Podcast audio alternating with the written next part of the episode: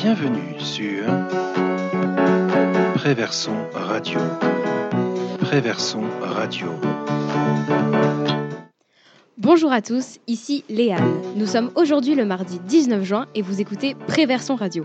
Au programme aujourd'hui, des chroniques et des reportages sur votre vie quotidienne, vos passions comme le sport ou le cinéma, et des invités sont au rendez-vous pour ces 20 minutes de direct. Mais vous qui m'écoutez ne savez pas ce qu'il se passe derrière le micro. C'est pour ça qu'Alice et Ambre vont vous présenter l'atelier Web Radio. Bonjour, aujourd'hui nous voulions vous parler de l'atelier Web Radio du Collège de Verson. Lors de cet atelier, on écrit des chroniques, on fait des interviews et on prépare des sons à diffuser. Pendant la première séance, on lit un texte devant le micro. Ensuite, on commence une chronique sur le sujet de notre choix. Sur la deuxième partie de l'année, on prépare l'émission en direct d'aujourd'hui. L'atelier Web Radio se déroule tous les jeudis vers 13h au CDI. Il est ouvert aux élèves de 4e et de 3e. Pourquoi un atelier web radio au collège? Nous avons posé la question à M. Brel, professeur documentaliste au collège. J'ai mis en place un atelier web radio au collège à la rentrée 2017 pour répondre à un double objectif. Euh, le premier objectif, c'était de pouvoir avoir euh, dans le collège un média réalisé par des collégiens pour d'autres collégiens. Le deuxième objectif, euh, c'est de confronter un maximum les élèves à des situations d'oral. Et c'est vrai que la web radio est un outil intéressant pour ça, puisque il permet de travailler des compétences propres aux situations d'oral, aussi bien le rythme de lecture, l'intonation, l'articulation, que la gestion du stress ou la prise de parole en public. Puis aussi, il y a un rapport intéressant dans la radio entre l'écrit et l'oral.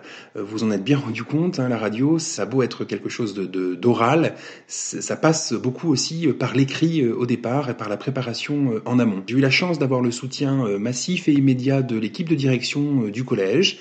Ça nous a permis de nous équiper en matériel. Je me suis dans la foulée formé. Et puis on a eu aussi la chance hein, d'avoir un parent d'élève, Didier Charpin, qui est qui se trouve être journaliste à France Bleu Normandie, journaliste radio, et c'est une sacrée opportunité qu'il fallait saisir. Il, était euh, volontaire en plus pour travailler avec, euh, avec des collégiens, donc on a eu la chance qu'il nous accompagne euh, sur ce, sur ce projet. Nous avons également demandé à Monsieur Gosselin, professeur de français, souvent présent à l'atelier, qu'est-ce que la web radio apporte aux élèves? La web radio est un moyen de communication moderne, rapide, plutôt fiable. Je pense que ça peut vous apporter, nous apporter beaucoup. D'abord à parler en public, établir des liens, travailler en équipe, et puis qui sait peut-être déclencher certaines vocations pour vous qui pourrez devenir journaliste radio dans le futur. Vous pouvez retrouver l'ensemble de nos chroniques et reportages sur le site Préverson Radio, accessible depuis le site du collège. Merci beaucoup les filles.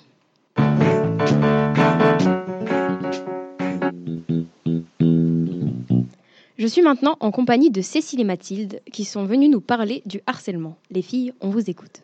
Bonjour Léane, bonjour à toutes et à tous. Nous nous sommes intéressés au harcèlement pour avoir des réponses à nos questions. Nous avons interrogé le docteur Emeric de Florian. Il est psychiatre et travaille à la maison des ados de Caen. Il est intervenu cette année au collège auprès de parents sur la question des réseaux sociaux. Tout d'abord, qu'est-ce que le harcèlement? Pour le docteur de Florian, c'est le fait qu'un ou des élèves puissent faire vivre à un autre élève des choses qu'il ne souhaite pas et qui peuvent être douloureuses psychiquement pour lui. Ça va de se faire un peu malmener au quotidien, à des insultes et éventuellement à de la violence physique.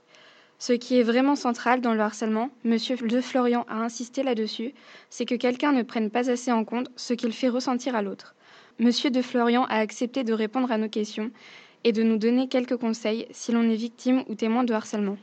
Comment faites-vous pour différencier le harcèlement de la plaisanterie? Ça dépend euh, de la tolérance de celui qui vit les événements. Un même comportement envers deux personnes, pour l'une, euh, ça pourra être apparenté à du harcèlement et pas pour l'autre. Donc encore une fois, ce qui est vraiment fondamental, c'est d'être attentif à ce que l'autre peut ressentir, faire preuve d'empathie. À qui en parler? Euh, en, théorie, les premières personnes vers qui on peut se tourner, c'est ses parents, l'infirmière scolaire ou éventuellement le CPE. Après, parfois, dans certains établissements, il y a des personnes plus repérées qui sont en charge de, gérer ce genre de situation. Et si je suis témoin de harcèlement, qu'est-ce que, qu'est-ce que je suis censé faire? Dans un monde idéal, moi je vous dirais que c'est important d'apporter son soutien à celui qui est mis en difficulté, de pouvoir dire à ceux qui ont des comportements pas acceptables qu'ils ont des comportements pas acceptables, mais c'est pas si évident que ça à faire. On peut aussi avoir la crainte euh, d'être à son tour embêté par ces personnes-là. Du coup, si on n'est pas en capacité de dire qu'il faut que ça s'arrête, eh ben, je crois qu'il faut pouvoir aller le dire à un adulte responsable de l'établissement scolaire euh, qui pourra essayer d'apporter des réponses à cette situation-là. Est-ce que je trahis la confiance de mon ami si je préviens un adulte? Effectivement, aller à l'encontre du désir de quelqu'un, surtout quand c'est son ami, c'est un peu compliqué. Mais dans le même temps, on ne peut pas laisser quelqu'un qui se fait harceler s'enfermer et gérer ça tout seul. Donc peut-être que d'un certain côté, on trahit un peu sa confiance, mais je crois aussi que c'est pour son bien et que parfois, quand on est en souffrance, on ne se rend plus tout à fait compte de ce, ce dont on a besoin. Nous avons voulu aussi évoquer avec lui le cyberharcèlement. Nous lui avons notamment demandé comment faire pour le diminuer. Écoutons sa réponse. Le cyberharcèlement, c'est plus intrusif parce que ça nous poursuit en dehors de l'école, mais en général, c'est le même mécanisme que quand on se fait harceler euh, en face à face. À mon avis, pour diminuer le, harcèlement, il y, a, il y, a, tout un travail de prévention qui est important à faire dans les établissements scolaires, mais je crois dès la petite enfance, et qui aurait pour objectif de permettre aux enfants puis aux adolescents d'être plus attentifs à ce qu'on fait ressentir aux autres. C'est-à-dire que moi, je trouve qu'on est dans une société où on ne fait pas assez attention aux ressentis des autres et aux émotions des autres et à ce qu'on leur fait vivre. Et il est indispensable, je crois, que ce soit quelque chose qui soit euh, enseigné euh, dès la petite enfance. Après, quand on arrive au collège, euh, ce qui moi me semble fondamental, c'est que on, en parle et qu'on n'en parle pas juste en disant que c'est mal, mais qu'on en parle en aidant chacun à prendre conscience de ce que ça implique pour l'autre. La meilleure solution, c'est d'être dans la prévention. Après, concernant le cyberharcèlement plus spécifiquement, le principal lieu du cyberharcèlement, c'est les réseaux sociaux. Et c'est vrai qu'on euh, ne peut pas tout éviter, mais par contre, on peut aussi euh, apprendre des usages des réseaux sociaux qui peuvent permettre d'éviter de se retrouver dans des situations trop compliquées en gérant la manière dont on interagit, euh, la manière dont on gère son compte et la confidentialité de son compte. Alors, ça règle pas tout, hein, c'est pas magique, mais en tout cas, je pense que ça peut améliorer la situation. C'était Monsieur de Florian au micro de Cécile et Mathilde.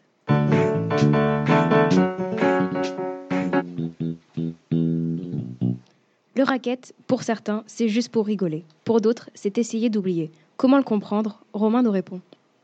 Le racket est un délit puni par la loi. L'agresseur menace physiquement une personne, souvent des enfants, ou menace de s'en prendre à sa famille, s'il ne tient pas ce qu'il veut. Seulement 3% des enfants se font harceler. Il existe toutes sortes de raquettes. Le plus répandu est le racket verbal.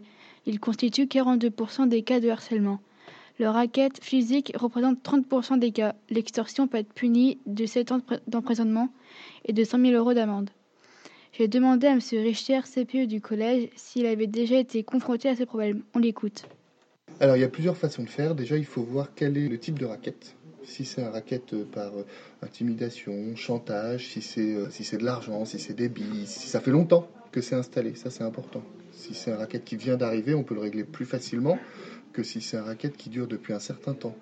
Plusieurs façons de faire. D'abord, on reçoit la victime, après, on reçoit les auteurs, s'ils font partie du collège ou pas. Ça peut être des fois des personnes extérieures au collège, mais qui tournent autour d'un établissement. On essaie de savoir où est-ce que ça se passe.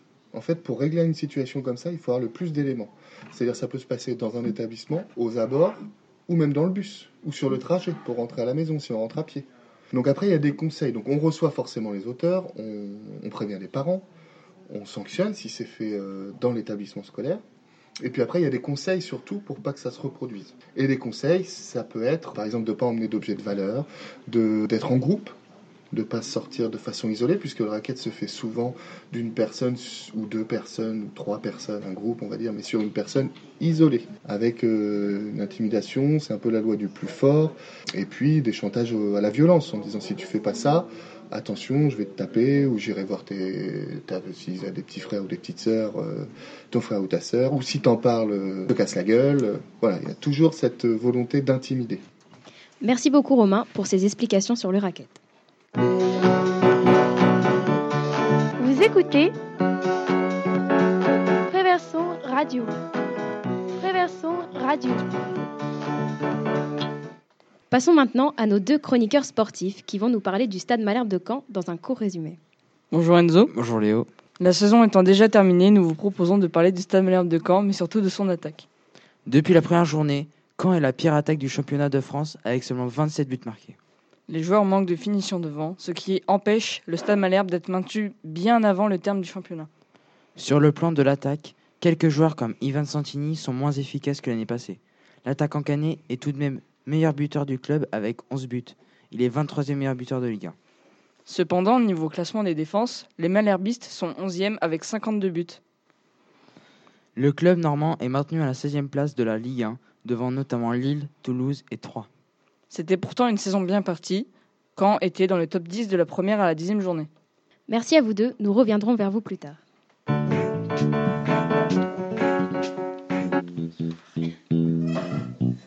Marc Sifredi, snowboarder de l'extrême, a surfé sur le plus haut sommet du monde. Mais qui était-il? C'est Laure qui va nous le présenter. Marc Sifredi est né en 1979 à Chamonix. La montagne ne l'intéresse pas vraiment jusqu'à l'âge de 16 ans, lorsqu'il fait la rencontre de Philippe Forté. Ensemble, ils veulent descendre le Mont Blanc. Ils ouvrent trois nouveaux couloirs dans l'aiguille du Midi et réussissent à le descendre.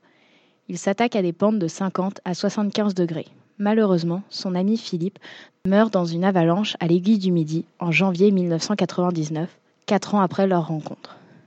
Plus tard, Marc fait la rencontre de Bertrand Delapierre, reporter photo en montagne. Ensemble, ils s'attaquent cette fois à l'Himalaya. Marc décide de descendre la montagne la plus haute du monde, l'Everest. C'est chose faite. En mai 2001, précisément 500 jours plus tard, il retente son exploit par un couloir plus dur. Malheureusement, il y perd la vie le 8 septembre 2002. Depuis ce jour, personne n'a retenté cet exploit. Il me semble qu'un film parle de son histoire. Oui, tout à fait. Si son histoire vous intéresse, vous pouvez regarder le film Tout là-haut, sorti en décembre 2017, inspiré de la vie extraordinaire de Marc Sifredi. Direction Chamonix, c'est là où il y a les meilleurs. On pourrait peut-être aller rider ensemble pour quelques images, non L'Everest, le couloir en Bay, c'est le Graal. Moi, ce que je veux, c'est faire des premières. On s'en fout des premières, c'est pas pour ça qu'on descend une pente. Tout le monde en rêve, personne n'y va. Tu crois pas qu'il y a une raison, non Imagine, le style. Parce que ce qui est beau, c'est le mouvement. Ce qui est beau, c'est l'harmonie du mouvement avec la pente. J'ai envie de descendre cette pente.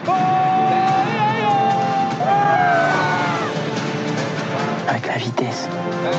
Tu choisis ta ligne. Et tu t'élances. C'était un extrait de la bande-annonce du film. Merci Laure.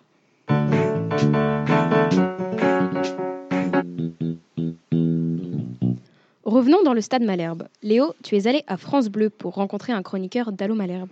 Oui, lors de l'émission Allo Malherbe, une émission de radio parlant du stade Malherbe de Caen, j'ai pu interviewer Boris Le Tondeur, journaliste, animateur radio et commentateur des matchs. Il nous explique en quoi consiste ce métier. Moi, je suis pas tout à fait animateur, je suis journaliste. Les animateurs, eux, ils s'occupent de présenter toute la journée. Ils passent des disques, ils passent également euh, des appels, des promos, des publicités, des chroniques, voilà.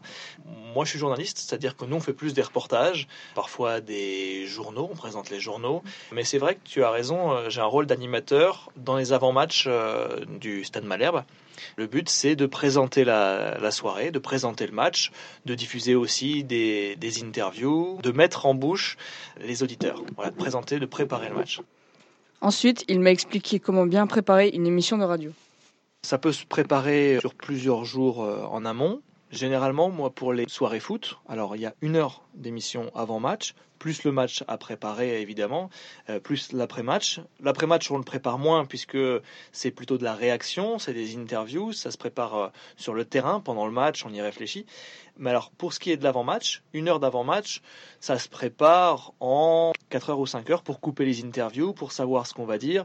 Après, il faut préparer aussi le match. Et là, euh, ça met, ça peut prendre plusieurs heures. On collecte des, des informations, des articles sur l'équipe d'en face, notamment, parce que l'équipe euh, qu'on suit, le Stade Malherbe, on le connaît. On connaît évidemment l'équipe. Mais l'équipe d'en face, c'est un peu plus compliqué. On la suit moins régulièrement. Et on collecte ça tout au long de la semaine. On cherche des interviews, on cherche des informations le jour même et ça prend environ deux heures. Donc pour préparer une retransmission comme les matchs de Malherbe, un soir de match à Dornano où on a 4 heures de direct, ça prend environ 6-7 heures. Enfin, il nous explique pourquoi il a choisi ce métier qu'il exerce actuellement.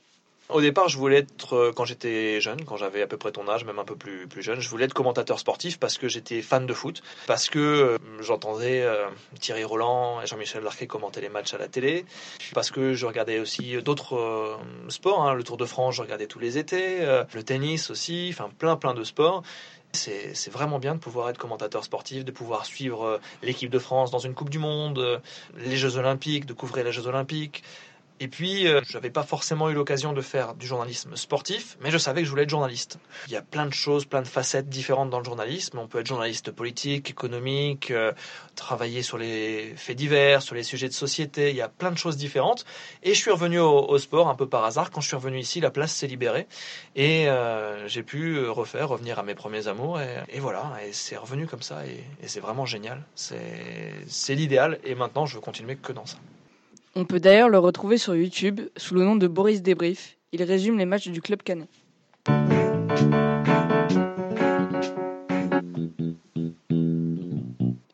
Même chose pour toi, Enzo, avec François Duval? Oui, j'ai pu pour ma part interviewer euh, François Duval, speaker du Stade Malherbe de Caen, animateur de match. Donc j'ai pu lui poser des questions comme comment se passaient les matchs en général? On se retrouve à 16h30 et là, euh, on fait un briefing avec l'équipe technique, l'ensemble de l'équipe, parce que c'est c'est pas juste moi, mais c'est une équipe Oui. qui est en technique pour euh, la vidéo et pour le son, pour ouvrir le micro et enchaîner les éléments. Et puis moi qui suis sur la pelouse. Donc euh, on se met, euh, on fait un briefing ensemble, et puis à 17h, donc je pourrais appeler ça une- la deuxième étape, la, la répétition, euh, répétition générale avec euh, toute l'équipe. Et ensuite, euh, à 19h, eh bien, on commence, une heure avant le match, on commence à, à animer le public, parce que le public, il, est, euh, il peut arriver au stade une heure et demie avant le match, donc dès 18h30, il peut y avoir des gens dans le stade. Il a pu aussi aller au stade Vélodrome pour l'Euro 2016, commenter tous les matchs. Il a pu me dire quelle était son expérience. J'ai eu la chance de travailler à, Marseille au Vélodrome, un stade fabuleux, et puis des matchs euh, incroyables, les Russie-Angleterre, France-Albanie, puis le France-Allemagne, finir par un France-Allemagne en finale, c'était assez sensationnel. Ouais. C'était enrichissant aussi comme, euh, comme expérience. Ouais, enrichissant professionnellement parce qu'on apprend à, travailler de différentes façons. Euh, Là, on est dans une envergure, euh, dans une toute autre envergure parce que là, bah, c'est l'UEFA qui gère la chose. On a plus de moyens, plus de moyens pour oui pour faire notre travail. Là, on a plus, on a un caméraman qui nous suit. on a voilà, chaque speaker avait son caméraman. Euh, le script était totalement différent, les séquences étaient évidemment différentes. Enfin, ce qu'on faisait l'avant-match était différent de ce que je faisais à, à Dornano. Donc, euh, ouais, ça m'a, ça m'a beaucoup appris en fait sur la rythmique euh, d'avant-match et, ce que j'ai pu euh, aussi, je pense, apporter à, à Dornano. Enfin, ça m'a permis aussi de d'enrichir ce que je peux faire à Dornano par cette expérience. Ça, a pu m'aider. Merci beaucoup Enzo pour cette interview de François Duval, speaker du Stade Malherbe.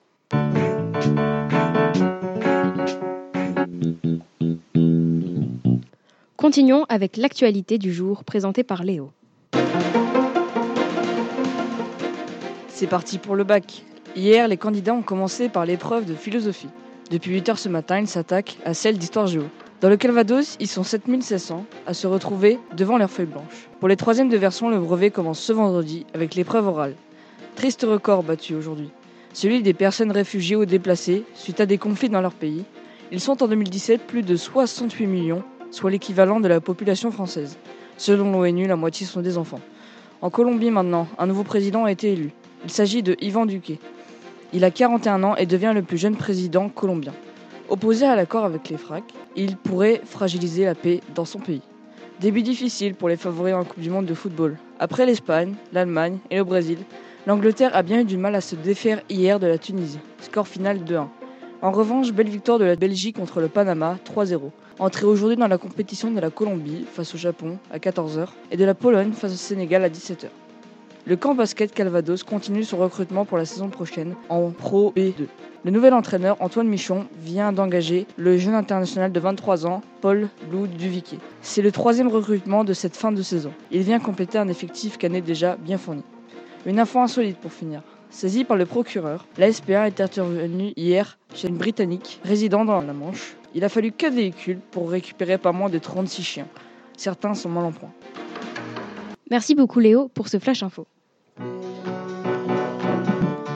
Vous êtes sur Préverson Radio. Préverson Radio. On se souvient tous de l'école maternelle, les petits goûters de la récré, les toboggans et les petites embrouilles. C'est Louane qui va nous rappeler tous nos souvenirs d'enfance avec sa chronique qui sent bon la nostalgie. Bonjour Léane et vous qui nous écoutez. Et oui, j'ai eu la chance de pouvoir retrouver cette nostalgie à l'école primaire de Verson. École qui a de nombreuses ressources pédagogiques comme la banque alimentaire et les échanges avec l'école malgache. Je vous laisse écouter les petits bouts de show que j'ai interviewés. Comment est-ce que tu t'appelles? Louise. Maëlle, tu non. Qu'est-ce que tu aimes à l'école? Bah, jouer, travailler, faire tout ça. Faire des activités périscolaires, écrire. Bah, jouer. Qu'est-ce que tu veux faire quand tu seras plus grande? Bah, je vais grandir, être policier. Pas. À quoi tu joues pendant la récré? Le cours, je. Bah, des fois, je, je suis la première, mais. Mais des fois, je suis la deuxième. Allô, touche-touche. Allô, touche-touche. J'ai également eu la chance de pouvoir interviewer le directeur, Monsieur Lagarde. Il nous a parlé de son parcours et de son engagement pour ses élèves, son partenariat avec les banques alimentaires et des associations. Comment avez-vous voulu être directeur d'une école maternelle? C'est un choix depuis le début. J'ai commencé par une expérience de direction. J'aime bien la direction, j'aime euh, voilà l'animation des équipes, euh, construire des projets avec mes collègues. J'aime bien l'enseignement et la direction. Avez-vous été enseignant avant? Ben, tout à fait, on est même enseignant en même temps. C'est-à-dire que je suis enseignant et directeur de l'école. Alors parfois il y a des, directeurs ou des directrices qui sont euh, complètement déchargés de leur classe, mais là ce sont des écoles de plus de 14 classes. Ici, à la maternelle de Verson, il y a quatre classes, il y avait cinq classes, et donc je suis euh, enseignant des petites sections maternelles et directeur de l'école. Qu'est-ce que vous pensez de l'école obligatoire à partir de 3 ans pour les élèves? C'est un, un projet de loi qui euh, probablement devrait, euh, devrait passer. Nous y sommes presque aux 100% d'enfants scolarisés euh, à 3 ans, puisque ce sont des, des pourcentages atteignant les 95-96%. Je trouve que c'est très intéressant, rendre l'école obligatoire à partir de 3 ans jusqu'à 16 ans. Quelle sera la conséquence pour votre école? Ça ne va pas changer grand-chose, ça va formaliser les choses, ça va les rendre euh, euh, obligatoires, mais euh, dans la pratique, les enfants viennent déjà tous les jours à l'école. Est-ce que le jour de la rentrée est très difficile pour les élèves qui découvrent l'école en petite section? Il y en a des enfants qui vont pleurer un peu plus que d'autres, mais généralement, ça se passe bien et au bout de deux, trois semaines, on n'a plus de larmes du tout dans la classe. L'apprentissage de la vie en collectivité, c'est pas simple. Voilà, il faut apprendre à partager, à vivre ensemble, à respecter des règles de vie. Donc forcément, c'est beaucoup d'apprentissage nouveau, mais euh, les enfants n'arrivent pas euh, sans rien. Au-delà de l'école, est-ce que vous apprenez aux enfants des valeurs de solidarité? Alors nous menons des actions de solidarité tous les ans à l'école maternelle. Ça fait partie de notre projet d'école, c'est essentiel. Monsieur Lagarde qui dirige cette école depuis 2011. Merci Léane. Merci beaucoup Louane pour cette entrevue avec le directeur et les élèves de l'école de Verson.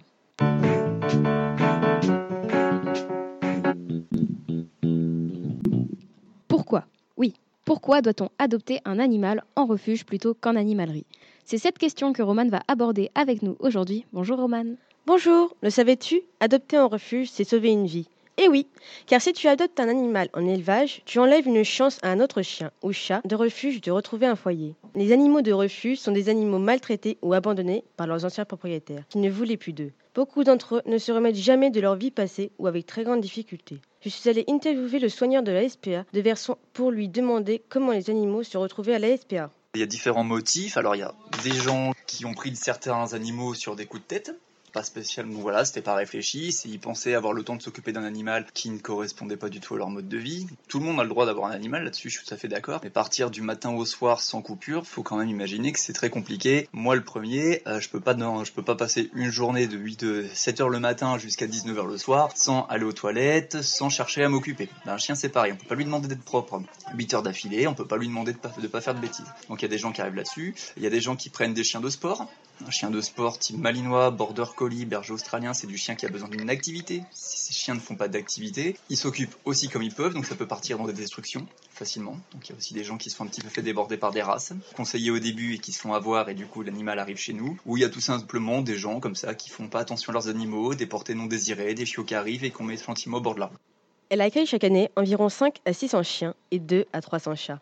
Ils n'interviennent pas directement, c'est la fourrière qui récupère les animaux et ensuite la SPA les prend en charge pour leur retrouver une famille. Sachez que pour être bénévole, il faut avoir 18 ans pour des questions d'assurance. J'ai profité de cette interview pour poser des questions aux euh, soigneurs sur les formations pour être soigneur.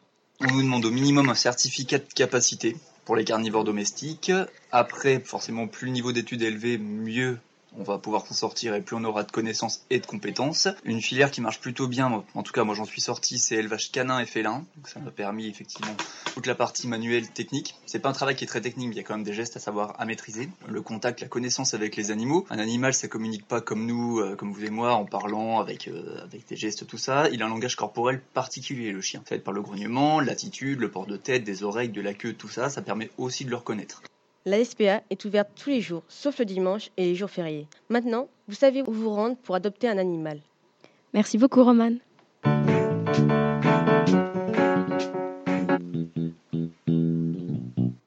Au revoir là-haut, ça vous dit quelque chose? Rien? Et Albert Dupontel? Toujours rien? Eh bien, c'est Jeanne qui va nous présenter cet excellent film. Bonjour à tous. Le film Au revoir là-haut d'Albert Dupontel est l'adaptation du livre du même nom de Pierre Lemaître. Ce film français a marqué l'année 2017. Il a remporté différents Césars, dont celui de la meilleure adaptation. Pour faire court, nous sommes plongés en 1919 quand deux rescapés des tranchées, Édouard, l'artiste à la gueule cassée, qui ne veut pas retourner dans sa famille, et Albert, un petit comptable, s'associent pour monter une arnaque au monument aux morts. Au collège Jacques Prévert de Verson, tous les élèves de 3e ont été emmenés au cinéma Luxe pour le voir. Certains d'entre eux ont accepté de me livrer leur avis sur ce film. Euh, oui, j'ai beaucoup aimé. Franchement, moi j'ai bien aimé. C'est super intéressant et bah, ça parle bien de une histoire sur la guerre. Qu'avez-vous retenu du film? Le moment où il défile avec les masques qui sont vraiment magnifiques. Euh, moi, je crois que c'est la fin. quand, il retrouve son père et qu'il saute après, ça, on s'y attend vraiment pas. Ça, ça fait mal au cœur. Est-ce que vous recommanderiez ce film à vos amis Oui, à 100%. Moi, oui, je recommanderais ce film, mais après, bon, on peut pleurer quoi. Oui, mais à bah des ouais, adultes, parce que je trouve que c'est un peu trop. Enfin, Oh compliqué des fois. Comme vous avez pu l'entendre, les élèves ont vraiment adoré ce film. J'ai également interviewé des professeurs qui nous ont accompagnés. Oui, j'ai bien aimé le film. J'avais lu le roman avant et ça m'avait donné envie de, de voir l'adaptation au cinéma. Oui, j'ai bien aimé le film. D'ailleurs, je l'ai même vu deux fois. Qu'avez-vous retenu du film? Tous les masques euh, utilisés par l'un des personnages sont très très beaux. je trouve. Bah, J'aime beaucoup toutes les scènes euh, qui se passent dans Paris parce que je trouve que c'est très bien reconstitué le Paris de cette époque-là. Puis bah, je trouve que le film est une succession de, de très belles scènes. J'aime beaucoup en particulier la séquence d'ouverture lorsque la caméra, sans doute sur un drone, suit un chien parmi les tranchées. Et le recommanderiez-vous à des amis ou à de la famille? Surtout à des élèves, puisque j'ai emmené tous les élèves de 3e le voir au cinéma luxe. Oui, moi je trouvais que c'était euh, bah, très intéressant voilà, de le voir avec des classes de troisième. Oui, je l'ai déjà recommandé à des gens autour de moi d'aller voir ce film et de lire le roman aussi. Au vu du nombre de places vendues, les élèves de Verson ne sont pas les seuls à avoir aimé ce film, puisqu'il a regroupé près de 2 millions de spectateurs. Merci beaucoup, Jeanne.